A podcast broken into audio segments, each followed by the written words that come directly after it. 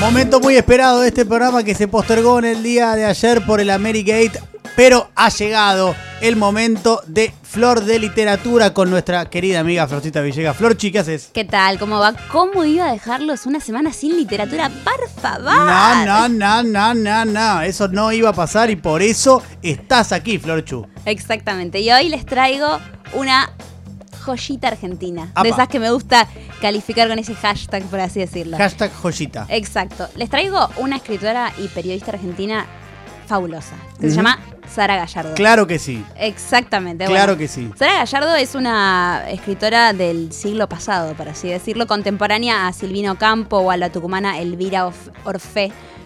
Era como medio del ambiente under, ¿viste? No era de las escritoras eh, bestsellers, Dale, por así dale con el decirlo. look. Exactamente.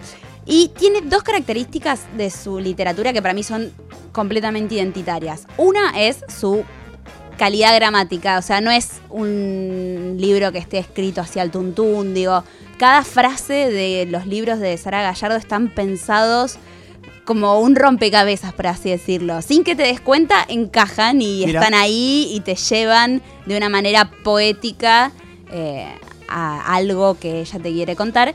Y hay algo que está muy presente en todas sus novelas, que son el campo, los terratenientes, como todo, todo ese ambiente de, de- de ricos y, y los paisajes de campo. Obviamente que esto no viene de un repollo, por supuesto, ¿no? No, ¿Por qué están estas cosas presentes en, en la literatura de Sara Gallardo? Escuchate la descendencia de Sara Gallardo. A ver. Hija de un historiador que se llamaba Guillermo Gallardo. ¿sí? Nieta del político Ángel Gallardo. Ujú. La calle. Nieta de Miguel Cané. ¿Se acuerdan del libro Juvenil? Sí. Seguramente lo habrán leído en algún momento de su En- vida. En la, en la primaria. Exactamente. Y tataranieta de Bartolomé Mitre. O sea, una carga. Mirá, eh, tiene algún vínculo con Esmeralda entonces, Sara Gallardo. Eh, ¡Ah, humor! de pero no, pero es verdad, realmente. Si tienen, eh, un, tienen un- el árbol genealógico, da que tienen un pariente en común. Sí, claramente es Mitre de parte de la madre, ¿no? Por supuesto. Vamos a consultarle a Esmeralda, vamos a con- concretar una nota para averiguar esto. Te va a costar un poco eh, ordenar la nota, pero dale. Bueno, ¿por qué la traigo hoy a Sara Gallardo? Porque la editorial Fiordo acaba de reeditar la última novela de ella que se llama La Rosa en el Viento, que originalmente se publicó en 1979. Ujú.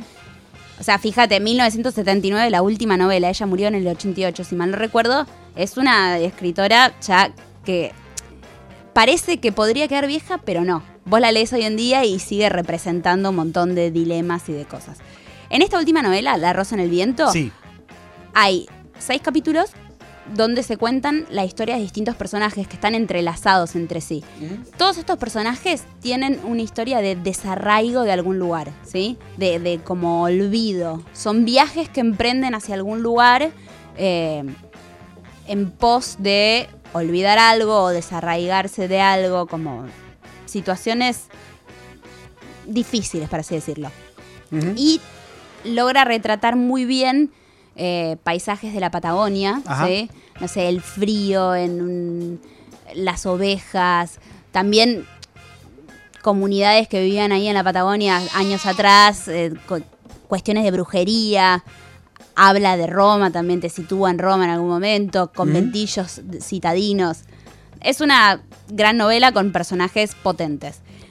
Ahora voy a pasar a contarles sobre su primer novela que se llama Enero, también editada por Fiordo, que se publicó en 1958 y tiene algo muy particular porque fue muy disruptiva para la época. ¿Por qué? Porque a través de los ojos, de la voz en realidad de Nefe, cuenta una violación ¿sí? Ujú. de un patrón de estancia, cuenta Nefe cómo la violan que era una chica joven, y todas las cosas que ella atraviesa, el- atraviesa eh, por esta situación, el silencio que la oprime, viste, como guardarse todo eso, la culpa eh, por eh, Dios que le va a decir. La, la- la religión también está muy presente en los personajes, Sara Gallardo, con un rol de, de castigo muchas veces, ¿viste? Eh, bueno, y es, está bueno y generó mucho impacto y sigue generando mucho impacto hoy en día porque en 1958, cuando Sara Gallardo tenía 27 años, El contexto no, habilitaba mucho, ¿no? Exactamente. Estaba La muy mina- silenciado, muy invisibilizado todo. escribió una historia donde hay una primera persona que cuenta eh, todas las cosas que sufrió por eh, una violación y, y la carga que llevó por eso y, Claro, el- y claro, claro. la culpa también, como la culpa católica ahí presente. Es muy tremendo y muy bueno como está retratado.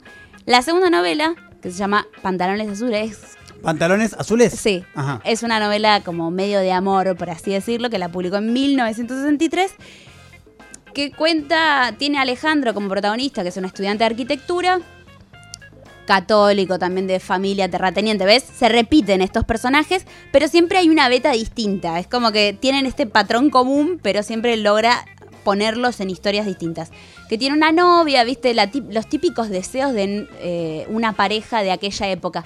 Ay, bueno, no veo el momento en que nos casemos. Ella virgen, viste, Elisa virgen, eh, el estudiante de arquitectura, muy posesivos los dos, muy controladores, como... eh, Y jóvenes además, no es que era una pareja de años que Sí, llevaban sí. estas, estos vicios por ahí que lamentablemente aparecen en muchas parejas. Y eh, Alejandro se topa con otra mujer y también aparece como un dilema del pecado. ¿Entendés? ¿De El católico. Ah, Bueno, y ahí tiene que él resolver qué hacer con ese pecado. Y después voy a... cométalo. Mi, Cometa- mi- mi consejo, cométalo. Bueno, pero usted no es un señor católico No. como Alejandro que tiene Aunque, mucha aunque soy de iglesias, fíjate lo que es, ¿no? Increíble. Pero sos de la iglesia es bueno. Bueno, y después hay una eh, obra de Sara Gallardo que es completamente distinta a cualquier otra y ella también es muy distinta en todos sus libros, pero esta es como completamente distintiva que se llama Eice Juaz, que es de 1971. Sara Gallardo a fines de los 60 viaja a Salta y a- allí se encuentra como con toda la cosmovisión de los pueblos originarios, de la iglesia católica, de los explotadores de la tierra, los gringos y cómo maltrataban a los que trabajaban la tierra. Y en Eisejuaz personifica todas esas cosas que logra absorber, porque ella era periodista, no se olviden de esto. Entonces hace como un trabajo inconscientemente de cronista, ¿viste? Y absorbe todo esto que estaba sucediendo allí en Salta a fines de los 60 y aparece Eisejuaz, nuestro personaje principal, que es un indio mataco, ¿sí? Que cree que recibe una señal de Dios, ¿entendés? Como cree que Dios le está hablando y él tiene que hacer algo a través de esa señal de Dios. ¿Cómo Carrió? ¿No? Es lo mismo. Creo, creo que le creo más a Isejuaz, a un indio mataco que a Carreo. No, no, pero digo la comparación. Es lo mismo, ¿no? Ella tam- también cree que, que habla con Dios. Claro, entonces este libro es Hola. un monólogo místico ¿Mm? con un lenguaje completamente extraño, inventado. Es, es como un idioma inventado, pero no es algo burlón, digamos, ah, bueno, habla como indio, no. Todo lo contrario, es un lenguaje propio que tiene este personaje que es Eisejuaz, es este también, es Lisandro Vega, es muchos personajes que conviven en un mismo cuerpo, ¿sí? Y es eh, bellísimo, o sea, es una obra de arte, por así decirlo. Mira qué lindo. Y el libro más conocido de Sara Gallardo es Los Galgos, los Galgos, que es su novela más larga, ¿sí? Eh, y la que quizás la impulsó a la fama absoluta. Que, eh, nada, es una historia de amor entre un señor que no te cae muy bien y eh, una chica que sí te cae muy bien.